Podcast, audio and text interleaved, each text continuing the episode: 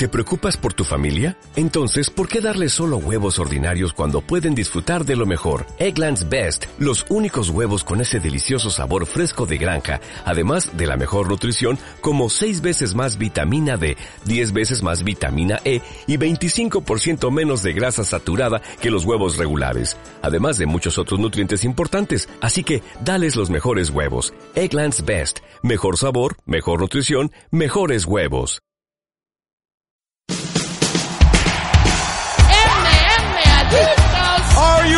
MM Adictos, tu programa de MMA con Nathan Hardy, Dani Domínguez y Sam Danko.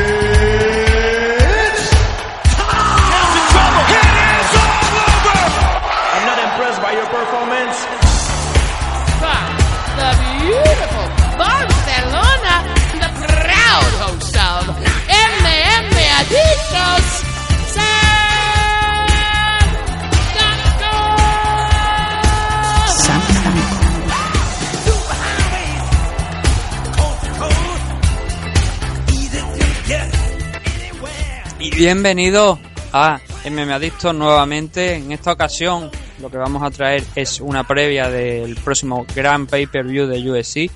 UFC 209 que enfrentará a Tyron Bully contra eh, Stephen Thompson, revancha por el cinturón welterweight, revancha del combate que ya tuvieron hace meses y además de otros, de otros tantos combates muy importantes también para lo que es el, el devenir de algunas divisiones. Y para ello tenemos al otro lado del, aquí en el otro micro, a Dani Domínguez. Muy buenas tardes, noches, días, Dani, desde Canarias, ¿qué tal estamos? Muy buenas tardes, aquí en los domingo posterior al carnaval, aquí que se le, le damos bastante duro en Las Palmas y tratando de recuperarse. ¿Cómo están las cosas por el sur? Como digo, tenemos ese pay-per-view de USC que se va a celebrar en, en Las Vegas, Nevada, el próximo 4 de marzo. Si te parece, vamos a ir directamente desde el primer combate de la cara, haciendo una previa.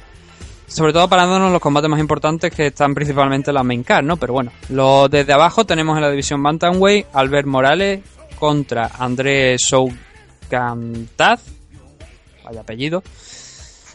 en la división Strikeway femenina, Amanda Cooper enfrentándose a Cintia Calvillo. En la división Light Heavyweight, cerrando esta car que se retransmite a través del Fight Pass, Tyson Pedro enfrentándose a Paul Craig. Sí, Tyson Pedro es un, prospecto que viene de, Australia. Yo había escuchado algo de él. Uh, cinco peleas no, no es tanto, eh, quizás eh, para uno decir, pero desde luego 5-0 es muy buen récord. No he tenido oportunidad de verlo los oponentes, pero desde luego cinco victorias, cinco peleas, cinco victorias, todos en el primer asalto, eh, de todo tipo. Eh, un caos y cuatro sumisiones, eh, tres de ellas por Mataleón. Gran prospecto Tyson Pedro, se esperan cosas buenas de él, obviamente, y promete bastante. Y Paul Craig, habíamos hablado de ello en el programa anterior, haciendo uno de los análisis, no sé si lo recuerdan, viene de Escocia, eh, pelean estos en 93 kilos, muy buen luchador, grande, tiene un buen tamaño para la división y duro, duro, duro, la verdad, quizás no, no es el más rápido en cuanto a coordinado, pero buen golpeo, buen suelo. Eh, a falta de ver cómo va a ser Tyson, del que tengo menos información, esta va a ser una buena pelea. Ya en Forest Sport One, eh, en la división Heavyweight, Mark Godbeard enfrentándose a Daniel Speed. En la división Bantamweight, Yuri Alcántara frente a Luke Sanders. Sí, aquí tenemos el pequeño de los Alcántara. Eh, siempre garantiza una buena pelea. Lleva muchos años peleando muy alto nivel. El récord, los 40 peleas lo demuestra, 40 peleas profesionales. Eh, muchas de ellas a, a, nivel un montón de alto, la verdad. Siempre le ha faltado un poco esa consistencia para llegar a por el título. Eh, pero vamos, no eh, con la gente que ha perdido, eh, Uraya Faber, Frankie Sass y Jimmy Rivera. Básicamente un top 5 de gente dura de la división. Y vamos a ver de qué forma vuelve aquí. Mm. En la división Featherweight, Mirsad Bektic enfrentándose a Darren Elkins. Ah, Darren Elkins. Esta va a ser una pelea buena también. No sé si lo si, si le suena a Darren Elkins, es quizás uno de esos luchadores pues que no por su aspecto a lo mejor no, no, no, llama tanto la atención, pero es un luchador espectacular y que sobre todo hay que ver el primer asalto. Tiene bastantes victorias en el primer asalto porque sale loco, sale auténticamente loco. Eh, patada voladora, eh, sumisiones relámpago, en plan en un minuto.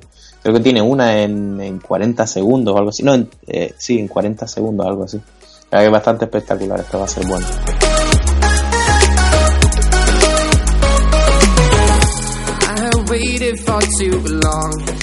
En la división ya heavyweight también, cerrando lo que es esta car preliminar de, de UFC 209, tenemos a Marcin Tibura enfrentándose a Luis Enrique, no el entrenador del Barça, sino el brasileño. Esta pelea me llama un poco la atención, eh, porque yo hubiera dicho que Alcántara quizás y Darren Elkin estarían por encima de esta pelea. Eh, no estoy seguro de quién tiene aquí el hype, no sé si tú estás un poco más al día que yo. Bueno, a Eh, ver, eh, realmente nosotros estamos leyendo la card, mm, puede que al final haya algún cambio y se ponga una pelea por encima de otra. Yo simplemente estoy siguiendo el orden que tenemos Ah. por delante. Sí, sí, sí, el desierto yo tengo el mismo aquí, sí que normalmente es el más, el más oficial aquí, sí. Pero no, vaya, no, o sea, no sé tampoco. No tengo muchas más noticias de por qué se coloca un sitio concretamente, un luchador concretamente en un- por una posición u otra. Sí. Hombre, son, a ver, son pesos pesados eh, que, que a igualdad de condiciones, de que ninguno es especialmente conocido, suelen tirar por el peso pesado. Y es verdad que Luis Enrique sí que, sí que tiene un poquito de hype, eh, siendo un peso pesado bastante joven para variar, porque los pesos pesados, como sabemos, eh, suelen ser más bien mayores, tardan tiempo en desarrollarse. Una sola derrota contra Enganu, pero sí que es verdad que viene de finalizar dos peleas por sumisión. Con lo cual, bueno, vamos a ver, vamos a ver qué tal va esta pelea. Eh, ya sabemos lo que ocurre siempre con los pesos pesados. Eh, a la que pestañea, uno está saliendo por ahí una camilla. Sí. Ya en la main car, y aquí empieza lo, lo importante, bueno, es que todos los combates son importantes, pero quiero decir que aquí empiezan los que más público atraen en esta velada de UFC 209. Como digo, ya en pay-per-view, también en la división heavyweight, tenemos tres combates heavyweight en, en esta car. Alistair Overeem enfrentándose a Marjan en un combate que, bueno, si todo lo- normalmente hablamos de los combates heavyweight como que puede haber fuego artificial y cualquier mano puede noquear, Aquí estamos hablando posiblemente con el hombre que ya no, no es que pegue fuerte, es que si él tiende la mano y tú vas corriendo hacia ella, lo mismo seguramente acabarás noqueado. claro, que si tienes una mosca en la cara, te la quitas sin querer, muy te no queda también. Sí. Sí, esta, esta pelea aquí es una de, es que es yo no creo que llegue a una decisión, es prácticamente imposible. es prácticamente Una imposible. que eso. el nivel de, de striking de los dos terrible. De hecho, ah, recordarán quizás los oyentes un poco más veteranos, los dos han ganado el torneo de máximo prestigio y de máximo nivel que existe en el mundo del striking, eh, al menos en, en términos de peso pesado, quitando campeonato del mundo de Muay Thai, Kickbox y demás en cuanto a espectáculo, no de torneo oficial, que es el K1, que es el Grand Prix de, de K1, K1, K1 Heroes, creo que se llama, y los dos lo han ganado. Eh, tanto Marhan como Alistair Overeem, donde están las grandes leyendas como eh, Jerome Levaner, Peter Ernst, Remy Bonjaski. También tenemos todos por ahí a estos grandes. WhatsApp. Oh, bueno, bueno. Eso fue un poco la anomalía. Sí. Pero, pero eso, un nivel terrible. eh, unos veteranos. Eh, si alguien mira la récord, dijera Marhan 12-10. Bueno, Marhan co- cogió muchas peleas cuando no tenía ni idea de lo que era una palanca de brazos. Era un striker simplemente en Japón. En plan, "Ahí era una pelea, venga, va. Y se metía, no es un récord que tal. Y, y si bien es cierto que Alistair Overeem tiene más de 50 peleas, en eso eh, Marhan tiene un rodaje similar eh, en el deporte de, de striking, ¿no? Y teniendo en cuenta que este combate se va a desarrollar casi con seguridad en el departamento de golpeo, pues no sé. Aún los dos tienen un muy buen nivel, los dos se pueden finalizar, pero es cierto que Marhan, eh, su quijada ha sido únicamente probada y noqueado en una ocasión que yo recuerdo contra Junior Dos Santos, el antiguo campeón. Con lo cual, bueno, si va a haber una lucha de fuego, pues Marhun tiene un poquito más de posibilidad de prevalecer. Si bien Alistair Overeem tiene un muy buen juego de suelo, eh, poco valorado, por, dicho por su por sus eh, compañeros, y ya no solamente las sumisiones que tuviera en su momento, donde quizás la gente no estaba tan ducha en el suelo, sino que por lo visto es, es bastante bueno en el suelo, simplemente que elige golpear, es lo que a él le gusta. Pero eh, yo no sé cómo tú lo ves, pero Marhan eh, tiene un peso y un físico que es bastante difícil de tirar al suelo. Tiene, tiene el peso, lo tiene repartido muy fuerte en lo que es las caderas, las piernas, no son especialmente largas tampoco, con lo cual la cadera es mucho más inaccesible que en el caso de una persona alta. Y Marhan eh, rara, o sea, rara vez hace con alguien que quiere golpear con él. Está muy acostumbrado a golpear, teniendo en cuenta de que van a tratar de tirarlo al suelo. Alistair Overeem, no el mejor luchador del mundo, y si lo va a tirar al suelo, capaz y acaba comiéndose algún uppercut y yéndose a la lona. Ah, Yo favorezco un poco a Marjan aquí, no sé cómo lo ves tú. De esta pelea realmente hay un precedente ya, se enfrentaron hace unos cuantos años, estamos hablando de nueve años. Ah, verdad, sí, es verdad. En Japón. Y fue precisamente lo que pasó en aquella pelea, es precisamente lo que tú acabas de explicar. Fue el suelo de, de Overeem que consiguió llevar a Marjan al suelo y aplicarle una americana y, vencer aquel combate. Con lo cual tenemos ese precedente, ¿no? Y vamos a ver, eso fue apenas en un minuto, que es que no, no pasó mucho tiempo. Sí, sí, no me acordaba si fue una, una Kimura, creo que le cogió. Sí, sí, sí, sí. pero bueno, ahí, hay, hay prueba también. también. Tú ves el récord de Marjan, es que no me jodas. No. Mira con quién peleó en línea en ese momento sin siquiera saber de suelo, todo el mundo lo sometió encima. Joe Barnett, Fedor Emelianenko, Alistair Overeem, Melvin Manhoff, que ese bueno, ahí fue más bien un caos. Geir Musashi, eh, vamos a ver. No, estaban ganando japoneses de, japoneses de pro wrestling, ¿vale? Claro, a ver, yo me yo recuerdo ya no ya no hablemos de la carrera de Marjan tanto en Dream como en Pride, ya hablemos de la, vamos a hablar de la carrera de, de Marjan dentro de lo que es USC. Cuando llegó Marjan a, la empresa, yo, bueno, lo vimos contra Sim McCorkle, y aquello fue un desastre, obviamente. Fue una, de hecho, fue una sumisión para, una victoria por sumisión para Sim, que tampoco hemos, sabido mucho más de él. Sí, se comió una palanca en un minuto, ¿no? Pero que si hoy día vemos a Marjan, el suelo de Marjan, y sobre todo la defensa de takedown de Marjan, ha mejorado mucho. Ahora se atreve a hacer sus cosillas, no mucho, pero sí que sus pocas cosas sí que sí que las tiene bien asimiladas y, lo hace ya mejora mucho. Espero que el, lo que encontremos el sábado, con respecto a lo que vimos hace nueve años, pues sea diferente y Marjan presente un poquito más de guerra en el suelo si, si Alistair intenta eso. Si lo que intenta hacer de pie es, pelear de pie, que creo que es un suicidio con Marjan, mm. pues bienvenido sea también, no te voy a negar, ¿no? Cualquier cosa, yo creo que el combate de base contra Marjan contra Lista y yo creo que bueno. Además, Marjan viene de esa derrota contra, bueno, de esa derrota, de ese no contes por, por el tema del dopaje, ¿no? Que se cambió la, derrota. De Brock Lesnar, yo creo que tiene muchas ganas de, subirse a la jaula, de derrotar a, alguien que también dio en su momento positivo. Y eso yo creo que va a suponer un plus también para Marjan de motivación.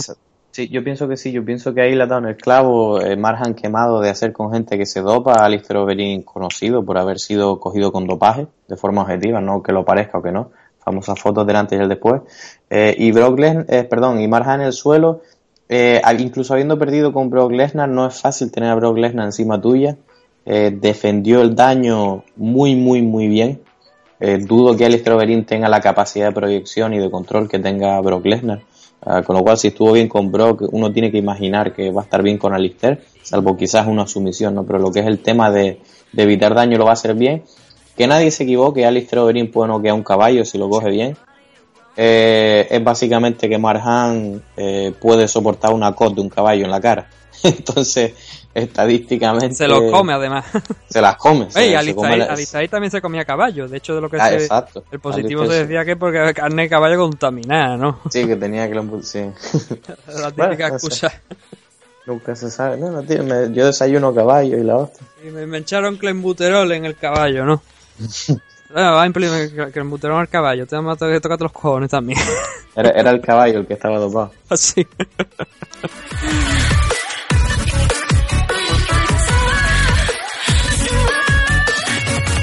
En la división Lightweight, Lando Banata enfrentándose a David Taymur. Lando Banata que yo, bueno, lo considero uno de los prospects de, de USC y uno de los luchadores a seguir, 24 añitos. Dos combates en USC, hay que decir que el primero fue una derrota contra Tony Ferguson, pero estamos hablando que Tony Ferguson está programado en este mismo evento peleando por el título interino, o sea que de la división Lightweight, yo creo que es una derrota que a su edad pues tampoco deberíamos mm, echarle la cruz encima. Y una victoria en ese evento de UFC 206, eh, más recientemente, contra John Madesi en el primer asalto y además con un caos de estos de los que te pones en los highlights. Sí, eh, Lando Banata viene con un hype bastante grande.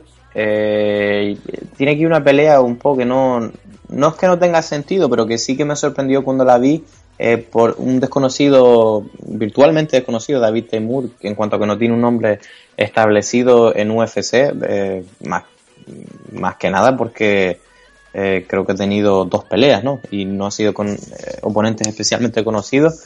Pero un buen luchador, sin embargo, también ha, finalizado casi todas tu- sus peleas, tiene un buen récord.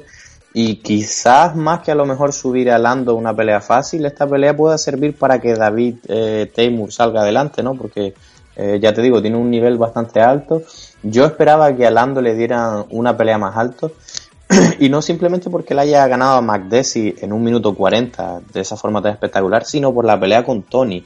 Mm. Eh, incluso habiendo sometido en la pelea con Tony está a punto de pelear por el título interino y es uno de los pesos ligeros más aterradores que, ha- que hay o que ha habido en UFC. De- complicado en todos los lados y yo creo que esa, esa actuación con Tony realmente fue la que la- lo ha lanzado y ha demostrado lo duro y lo bueno que es Tony y la promesa, Tony, perdón, Lando, la promesa que es, así que el que salga de esta pelea eh, de aquí a tiempo, ¿no? Van a estar ni, ni lejos ni de cerca, van a estar de un título, ¿no? Por lo grande que es la división y complicada que es peso ligero, pero desde luego forma parte del futuro de esta división, sin duda alguna. En la división middleweight, Rashad Evan regresando ya por fin después de todos los problemas médicos que ha habido para enfrentarse contra Daniel Kelly. Dan Kelly, el 39 años, pero oye, con cuidado porque tiene un 12-1 de récord. Su última victoria contra Chris Camousi, sí que es verdad que en esta racha de UFC en la que lleva eh, perdón, cinco victorias por una derrota frente a San Elvis, eh, digo, es un luchador respetable. Rashad Evans, lo que el problema que tenemos es que ha estado demasiado tiempo parado. Y Hmm. Vamos a ver cómo regresa. Además sale, viene de dos derrotas consecutivas contra Robert Teixeira y Ryan Bader. No, y de, y de un caos duro, de un caos... Como el caos de Lyoto Machida, ¿no? Fue un caos, no, no tanto, no tanto como para que hicieran memes en internet, que fue lo que le ocurrió al pobre con el de Machiga, pero uff, caos, viene de un caos duro. Cuando quiera que un luchador viene de haber sido noqueado, eh, no entra con la misma confianza, entra un poquito más tentativo. Y Daniel Kelly desafiando las leyes de la edad con 39 años y un cuerpo machacado, y no tanto del MMA quizás, sino del judo de competición, que hizo judo a un nivel bastante alto y al hombre se le ve un poco empenado, la verdad, físicamente, las rodillas amarradas, los codos y demás, pero el tipo sigue tirando hacia adelante y lo que tú has dicho, la verdad, un récord muy muy bueno. Él simplemente encuentra la forma de ganar y Chris Camosi tampoco es un chiste, la verdad, tío duro, quitando el- la derrota de Samalbi, claro, técnico en un minuto, pero bueno, Samalbi le puede apagar las luces a cualquiera. Eh, un récord impresionante, la verdad. Respeto para, para Daniel Kelly, pero sí que es cierto que nunca ha estado, eh, nunca se ha hablado de él como campeón y sin embargo Rashad sí. Está una derrota para Rashad aquí. eh, es duro decirlo y a mí no me gusta decirlo mucho, pero puede que marque el final eh, de quizás de la carrera de Rashad, especialmente porque sería una derrota en, en el nuevo peso, ¿no? Es decir, si tú pierdes, o sea, vienes como antiguo campeón 93, vas a 84 buscando un poquito más sencillo y pierdes contra quizás un luchador que no está ni rankeado, pues un poquito difícil de vender la próxima pelea. Y más sabiendo que cuando caen las estrellas un poco, eh, UFC pues intenta recortar un poco ahí de salario o quizás no quiere pagar los cientos de miles que se le paga pues porque ya no está rindiendo al mismo nivel. Y no sé, vamos a ver cómo se desenvuelve esta pelea que a priori Rasha es un claro favorito, no sé cómo la ves tú. Sí, la verdad es que has abierto un, has abierto un punto interesante cuando has dicho lo del tema de qué podía pasar con la carrera de Rashad Evans con una nueva derrota. Hasta ahora hemos visto que muchos de los luchadores que salen de Ultimate Fighter, sobre todo en las primeras ediciones, como es el caso de, de Rashad Evans, eh, no han tenido problemas ninguno para continuar la empresa a pesar de, de derrotas. Normalmente cuando se le ha dicho, cuando han dejado de pelear, ha sido cuando ya se ha cortado su relación con UFC. En muchas ocasiones no se corta, sino que le dan un puesto en alguna oficina de algún tipo de, como estaba Charlie Dell y Matt Hughes, hasta que, bueno, llegaron los nuevos dueños y se, y se acabó el chiringuito. Precisamente eso es lo que quiero decir. Los nuevos dueños, vamos a ver si con una derrota de, de Rasharevan cómo se toma la situación, si se sigue manteniendo la política que había hasta ahora o ahora está en mi nueva empresa, yo aquí decido y tú te vas a la calle. Sobre lo de Racharevan, ¿cómo veo la pelea? Eh, el punto importante es que, bueno, como he dicho al principio cuando, he empezado a hablar de, cuando hemos empezado a hablar de este combate, eh, Rashad venía de, viene de secado de Glover Teixeira, pero había tenido dos intentos de regresar al ring contra Tim Kennedy además mm, no, no pasó los test médicos y uno de los que se en el segundo test que tampoco se le dio el visto bueno para participar en el segundo evento donde iba a estar esa pelea lo que se dijo es que necesitaba pruebas adicionales en un neurólogo que demostrara que estaba apto. Con lo cual eso quiere decir que el daño de que le hizo Glover Teixeira seguía mm, extendido en el tiempo y llegando a este combate de, de Dan Kelly, vamos a ver si eh, realmente eh, Rashad Evans no está roto en el sentido de ya no puede soportar mucho más golpes a pesar del rival. Que yo creo que aunque Dan Kelly, como, he dicho, hay que respetarlo, no tiene un gran nombre. Le puede amargar la noche a Rashad Evans, sin duda alguna, lo lo que estamos diciendo aquí. Pero por técnica y por calidad, yo creo que Rashad Evans debería ser capaz de vencer a Dan Kelly. Por eso digo que una derrota aquí muy, muy, muy, muy, muy peligrosa y habría que ver qué nueva política a partir de, de eso seguir, seguir- va a seguir la, la nueva dirección de la empresa. Yo hago Sí, ya... sin duda, es una, una, una de esas peleas uf, que es difícil decirlo un luchador, grandes historias que han vuelto de más peleas, pero uf, esta sería, sería una, una derrota bastante dura eh, para un Rashad que a lo mejor él directamente pues dice pues, pues no quiero seguir adelante si no voy a estar al más alto nivel.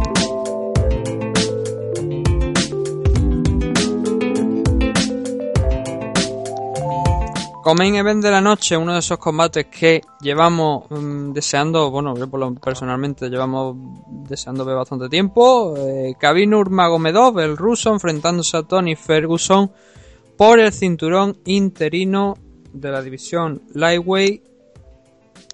El campeón es Conor McGregor, que no se sabe lo que va a pasar con él, como hemos dicho en MMA, MMA 171. La última noticia, pues no sabemos realmente qué es lo que va a pasar con Conor, si va a pelear con Mayweather. Según Dana, va a ser con el ganador de este combate. Pero lo primero, lo primero, el ruso va a tener una oportunidad de tocar por fin ya el oro de, de UFC, una oportunidad que ha reclamado mucho, por mucho tiempo. Y Tony Ferguson, después de una grandísima racha de, de, de victorias y de combates, finalmente también va a tener esa oportunidad. Sí, esta pelea esperada por todos, muchísimo, muchísimo tiempo, de, de los dos contentos más claros, Khabib Nurmagomedov y Tony Ferguson. Si te digo la verdad, una lástima que los dos tengan que pelear entre sí, porque a mis ojos, que, que bueno, no, eh, me corrijo, pelean por el título, pero bueno. Es el, el titu- es el titu- cinturón de plástico que se a ver, decir. para mí es de plástico porque Conor ni está herido ni nada Ya, y sí. ganó, y ganó y ganó el título hace dos fines de semana. Te cuento ¿Qué una te anécdota, te cuento una de, de Derrick Lewis, que el tío llega, derrota a Brown y Ah. se va a una tienda, se compra un cinturón de juguete de UFC, se lo pone en el hombro y dice que es el campeón. Es, es verdad, el máquina. Y encima ni siquiera es, es una de estas réplicas curradas como la que llevaba Jail. No, no, sino era el de juguete esta que se veía ridículo en el hombro de él. Sí, es verdad, sí. O algo, Ah, así, algo similar a eso es cuando hablamos del cinturón de plástico, es lo que nos imaginamos, porque realmente no tiene un valor. No, salvo, para- salvo, mí salvo que no, la Conor verdad. no vuelva más y automáticamente se decrete como campeón ca- el ganador de este Mm. combate. Claro, pero, pero es eso, no, no le has quitado el cinturón al propio campeón. eh, él no ha defendido por cuánto, un par de meses.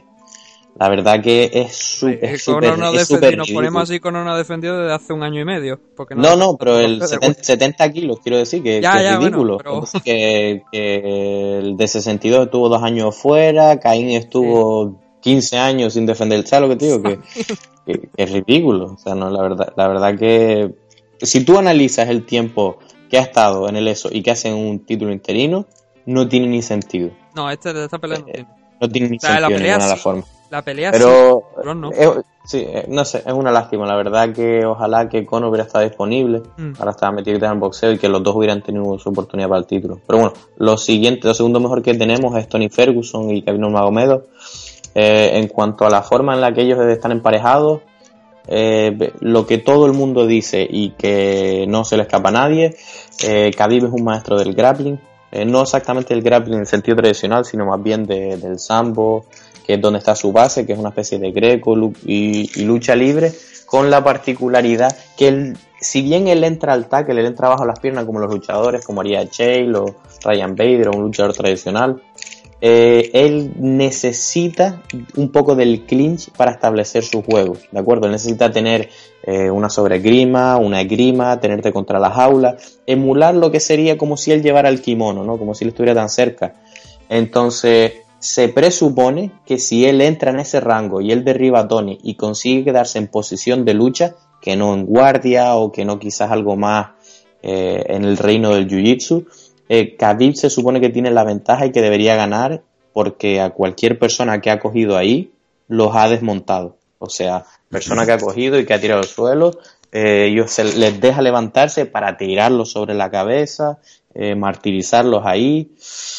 Ahí se supone que está la pelea. En el caso de Tony, lo que se le presupone es que tiene más vías de ganar. Tony, Tony tiene la posibilidad de noquear a alguien y de someterlo, con lo cual eh, a, la a la que Nur- Nurmagomedov no consiga entrar en ese rango de pecho contra pecho, eh, de forma de lucha, de te controlo una mano, te hago el knee right, eh, te golpeo con la mano libre, eh, Tony tiene sin duda, sin lugar a dudas la capacidad de noquearlo.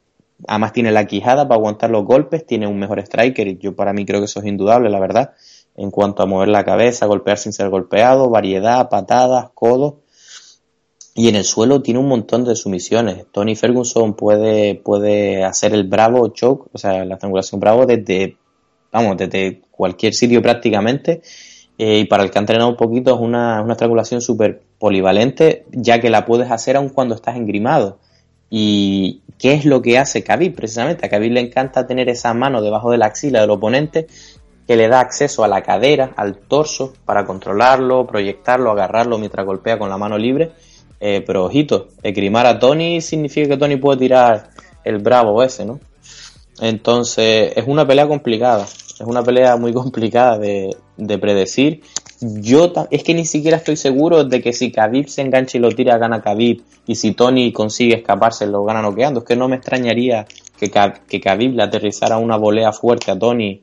eh, o que Tony tirara a Khabib al suelo. De verdad que lo ves entrenar y Tony entrena, por falta de una palabra mejor, raro. O sea, Tony, Tony hace de posiciones que no son dominantes, posiciones dominantes. Eh, como el hecho de que tú le cojas sus piernas, pega un jalón de cabeza, hace el snap down, que es básicamente bajar la cabeza y quedarse por encima del otro. Tradicionalmente ahí es cuestión de tiempo hasta que el otro absorba tus piernas y te derribe, pero Tony, precisamente por la amenaza del bravo, de los codos, la postura, es súper, súper, súper correoso. Y, y la verdad que es, un auténtico misterio para mí. Pero, pero igual que lo otro, si tuvieras que sacar un porcentaje, eh, eh, casi todas las peleas acaban en el clinch. Y Khabib es donde tiene la ventaja, pero ojito, son cinco rounds. No se trata de pegarle por cinco rounds y Tony no se va a ningún lado en los cinco rounds y él tiene muchas más formas de ganar. Así que yo creo que Tony tiene bastante más posibilidades de finalizar a Khabib eh, y Khabib tiene más posibilidades de ganar una decisión tirando a Tony una y otra vez y martirizándolo y estando en posición. Yo, yo opino igual que tú, yo creo que que, que realmente es exactamente igual. Eh, Tony Ferguson tiene la potencia en, en los puños para parar la pelea. Eh, tampoco hayamos visto a Khabib en problemas excesivos con nadie en el tema de striking. Sí que igual con Michael Johnson hubo alguna mano donde Sí, pero no lo hemos visto porque cada vez que le dan, eh, eh, porque él dice, ah, esto no me gusta, te tiro al suelo, porque ha tenido esa posibilidad. No, no porque haya sido un striking tampoco excesivamente limpio, ¿no? Y lo que yo estoy especialmente diciendo es que a lo mejor esa posibilidad no la tiene con Tony. Porque, porque a la mínima que a él no le guste el striking y entre a lo loco, sin meter bien el eso, pensándose que lo va, que, vamos, que va a ser igual de fácil que a lo mejor algún otro rival, Tony tiene sorpresa por todos lados. El caso es que se enfrenta a Kevin Nurmagomedov, que está ahora mismo con un 24-0, no conoce la derrota, 24 combates, lo cual habla bastante bien de él. Muchos considerarán que a lo mejor su récord está un poco mm, inflado por el tema de su estancia allí en, Rusia antes de llegar a, Estados Unidos. No lo, se lo voy a discutir porque la verdad eso, bueno, récord inflado yo creo que no hay pelea fácil, pero sí que en algunas por lo mejor es más favorito o tiene más habilidades. Y Tony Ferguson, 13 combates en UFC, de los cuales ha perdido solamente uno contra Michael Johnson, el último rival al que pele- contra el que peleó Kevin Nurmagomedov. Y lo importante es la racha de victoria que lleva, que estamos hablando de eh, unos nueve combates consecutivos vencidos. Y ya no solo eso, estamos hablando que desde 2015 tenemos en los últimos cinco combates o bien un Performance of the Night o incluso hasta en algún combate Performance of the Night y Fight of the Night. O sea, dos, dos bonos que ya te digo, se lleva consistentemente en sus últimos cinco combates llevándose esos 50.000 dólares adicionales y incluso unos 100.000, ¿no? Por el Performance y por el of the Night.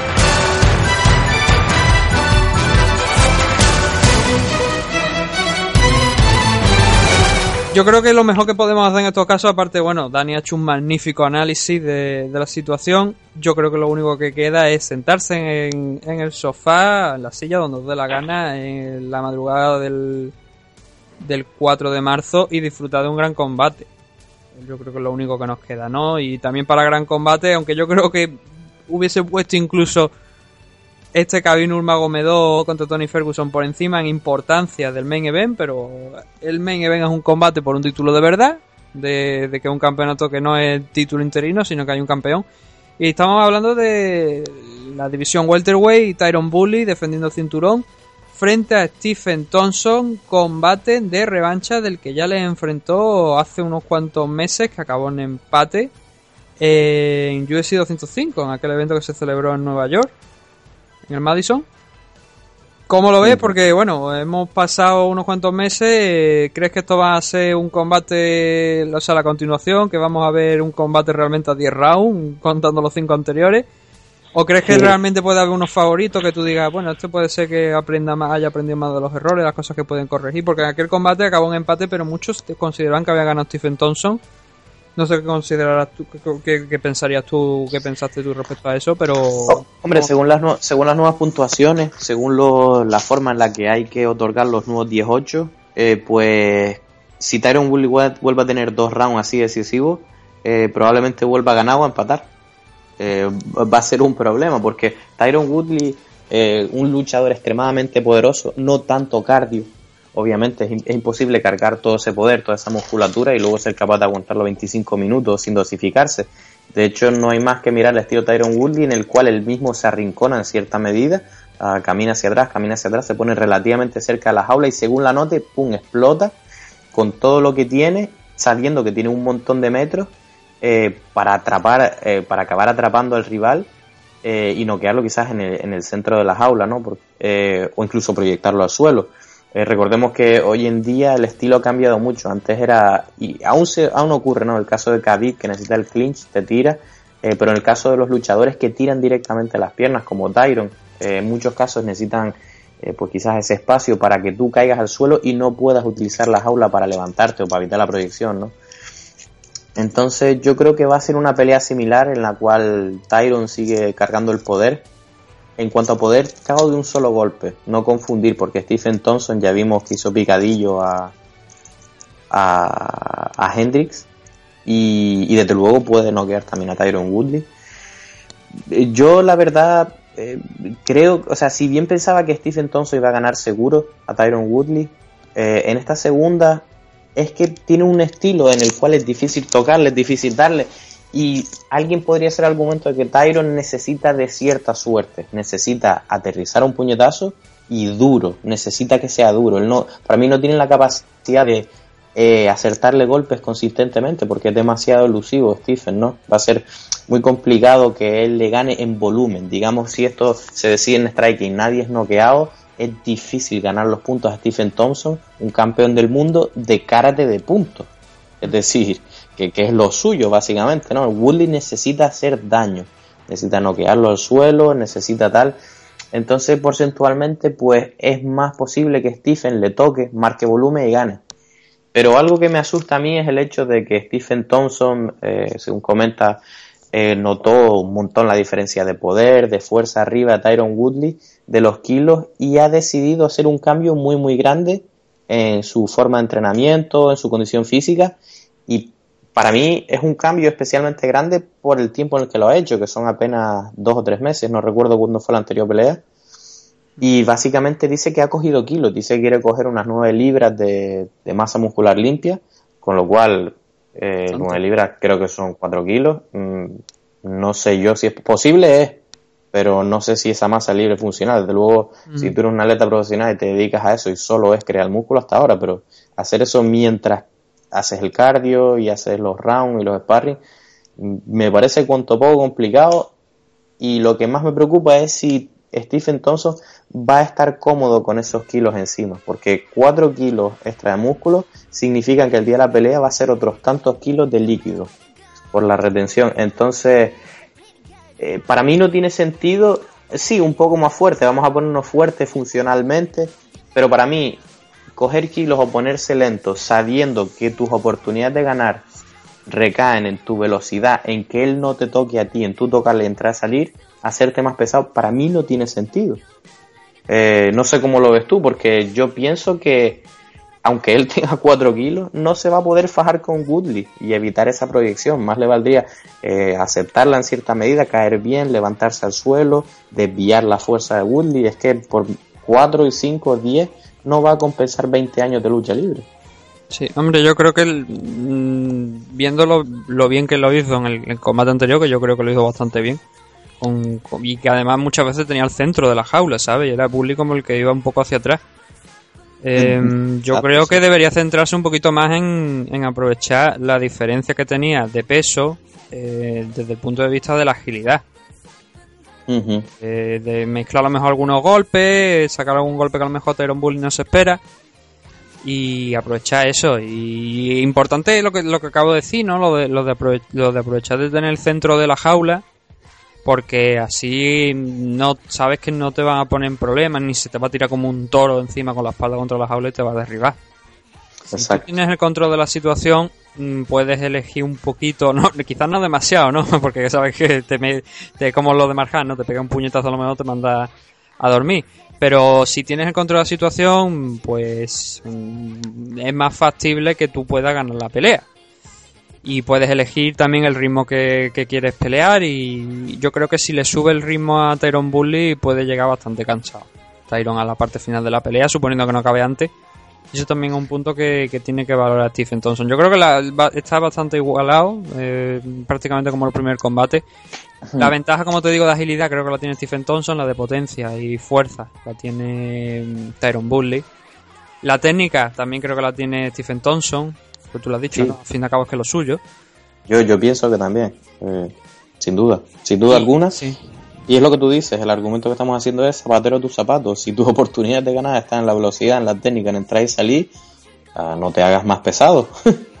sobre todo si, a ver, si eso es tu ventaja y el otro no tiene un nivel parecido en, ese aspecto. Claro, claro. si fuera por si se diera casual de que a lo mejor te era un bully, pues también fuera muy rápido y tuviera Em, bueno, que rápido es, pero rápido en el, tema de explosividad. De, Exacto, no, es rapidez dentro y salvo, son explosiones puntuales mm. unidireccionales.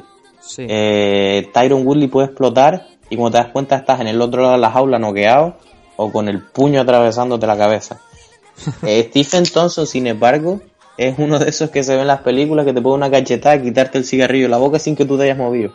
¿Sabes lo que te quiero decir? esa rapidez, esa agilidad y esperemos que no la pierda. Yo creo que los tiros van, vamos a tratar de mantener esa rapidez que tenemos, pero que los puñetazos piquen un poco más para que Tyron los respete y no entre tan alegremente a la contra, ¿vale? Que Tyron dice, bueno, eh, Stephen sí es preciso, eh, pero si yo entro fuerte soy capaz de absorber sus puñetazos, ¿no? Yo creo que los tiros más van por ahí, o de si por una circunstancia, pues eh, Tyron consigue tirarlo al suelo para que no sea capaz de sujetarlo en el suelo. Yo creo que van más bien por ahí los tiros. cualquier caso, bueno, la semana que viene veremos cómo ha sucedido, cómo ha salido la cosa, si tenemos razón, si hemos visto bien la- los puntos y a ver cómo, cómo acaba este Tyron Bully contra Stephen Thompson.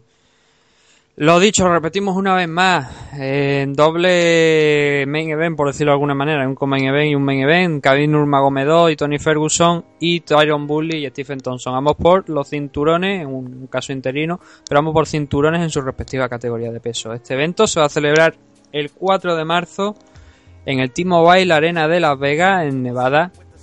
Y Dani, pues ahí estaremos pendientes a ver lo que pueda pasar. No sé si tiene algún último comentario al respecto sobre, sobre este evento que te gustaría hacer o podemos pasar ya a lo que es a la parte final de, de esta previa. No, yo creo que hemos cubierto todo. Ya eh, lo único que estoy interesado también en ver es la, las entrevistas después de las peleas de Tony y de Khabib.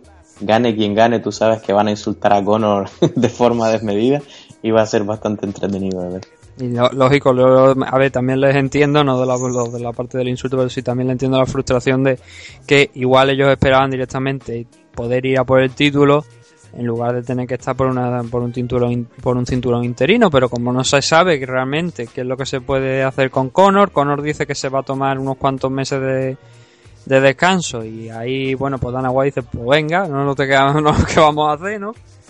Y han todo en la ruleta con con lo de Mayweather y otras cosas que, bueno, no sabemos realmente cómo acaba. Así que la verdad entendería que, tanto Khabib como, como Tony pues hicieron algunas declaraciones en, torno a, a Conor. Que yo creo que también haría una cosa, mira, yo creo que eh, Conor debería, no lo va a hacer, ¿no? Pero cogerse un avión a Las Vegas este para este 4 de marzo y está entre el público y cuando, porque eso va a pasar que el ganador seguramente va a hablar de Conor y que hiciera como... Pues ya te digo, a. Yo, yo ya me estoy imaginando en mi cabeza el acento ruso de Khabib. I break your face. Te parto la cara. Por eso pues, me gustaría que cogiera un avión que se que se pusiera allí en Las Vegas y pasara lo que pasara que subiera a la jaula allí porque tendría que salir 20.000 miembros de seguridad a ponerse entre medio para que no se liara, ¿no? Pero mm, no, no creo que lo vaya a hacer, no porque eh, no porque considere que Conor sea un cobarde, no creo eso, sino que no lo va a hacer más que nada porque no le interesa. O sea, Conor es un Sí, no, tío no, muy... no, no, eh, sí, no es, la, no es la pelea que quiere ahora, entonces Sí. no, tiene sentido tirar por ese camino. Sí, y pero no, no solo eso, sino que también Conor es un tío muy suyo y si mm, a lo mejor está en Irlanda ahora mismo con su familia o algo, no va a hacer la tontería de coger un avión para plantarse en Las Vegas. No, no, y, y ni, ni falta que le hace, ni falta Mm. que le hace. Su promoción está ya más que hecha. Y a, a lo más aparece en un combate de boxeo y de repente reta a Manny Pacquiao, ¿no? Eso lo veo más, más posible ahora mismo. Pacquiao, que por cierto vuelve otra vez. O sea, Sí, eso que ya había es. puesto punto final nuevamente, pero ahora resulta que no. Otra otra pelea que está próximamente a, a pelear. Y que por cierto, el entrenador de, de, Manny Pacquiao y el entrenador de Joe. Pierre es el mismo. Exacto. Eh, Freddy Roach. y ahí andan a la par, ¿no? Y Freddy Roach dice que va a estar, pues, curiosamente dice que va a estar en la esquina del próximo combate de, de George St. Que va a ser la primera vez que, que Freddy Roach esté en la esquina de... No sé si la... Creo que sí, me parece que es la primera vez que está un luchador MMA. Pero sí, desde luego, que es la primera vez que está en la esquina de George. Pierre. Lo dicho. Vamos a hacer un pequeño corte de unos segunditos y, y regresamos aquí ya en la parte final de la película.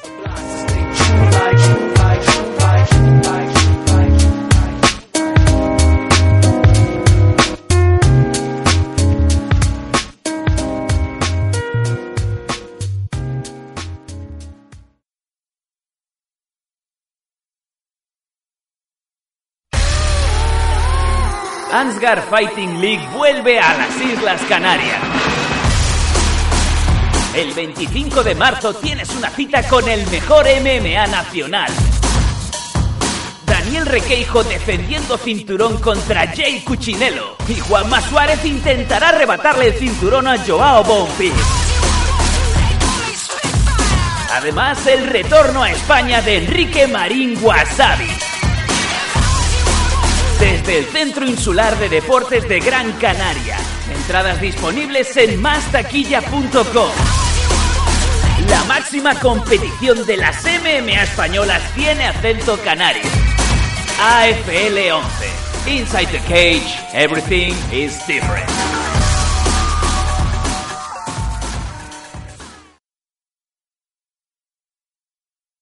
Touch him up. Good luck. Timekeeper. Good. ¿Te gustan las NMA? En NM Adictos te escuchamos. Queremos muchas preguntas, preguntarnos chorradas también, da igual.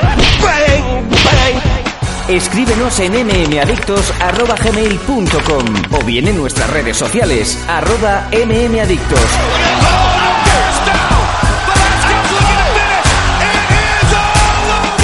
Adictos, tu pregunta y nosotros sacaremos el Conor McGregor que llevas dentro. Te esperamos.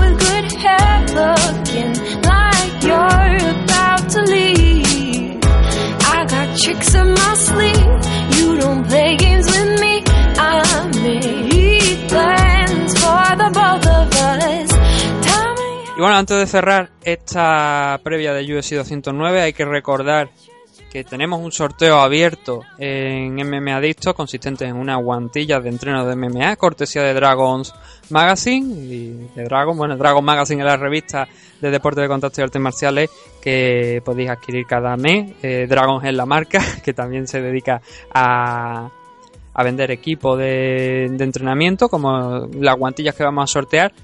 Tenéis todos los datos del sorteo en la página de, Facebook, como igual, bueno, tanto en la página de Facebook como en Twitter, como igual os va a costar encontrarlo, lo que vamos a hacer que esta semana vamos a volver a poner una publicación donde citemos esa publicación original con las bases para que lo sea más fácil encontrarlo y, po- encontrarlo y podáis apuntaros también a eso. Lo dicho, Dani, muchas gracias por esta nueva previa de un evento de, de USC en esta ocasión. Y ya, bueno, no sabemos si la semana que viene estaremos cubriendo este evento, análisis, bueno, lo sabemos que no, pero bueno, ya veremos si cómo podemos abordarlo. No, no te creas, no te creas, puede, puede haber posibilidades, ya te digo, porque después del campeonato el sábado ah, es posible que coja un tren y vaya a Barcelona a, a hacer un, un cierto trabajo de comentarista y demás. Eh, y si estoy en Barcelona, pues es posible que me reúna con Sam. Así que no sería descabellado y capaz hasta, y capaz hasta puede que grabe allí. Así que vam- vamos a cruzar los dedos a ver si es posible.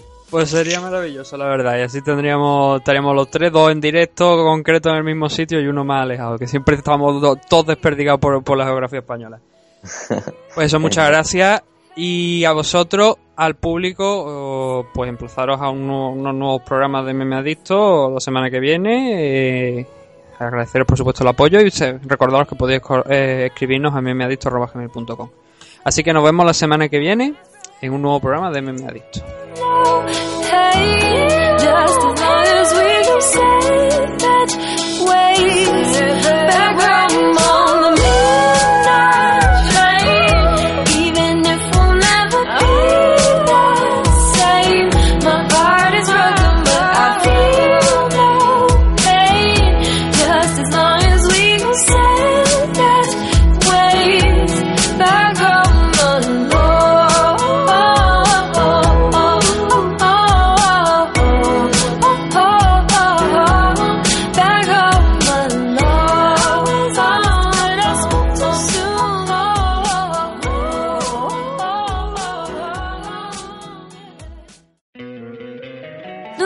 encantaría tener 100 dólares extra en tu bolsillo? Haz que un experto bilingüe de TurboTax declare tus impuestos para el 31 de marzo y obtén 100 dólares de vuelta al instante. Porque no importa cuáles hayan sido tus logros del año pasado, TurboTax hace que cuenten. Obtén 100 dólares de vuelta y tus impuestos con 100% de precisión. Solo con Intuit TurboTax. Debes declarar para el 31 de marzo. Crédito solo aplicable al costo de la presentación federal con TurboTax Full Service. Oferta sujeta a cambios o cancelación en cualquier momento.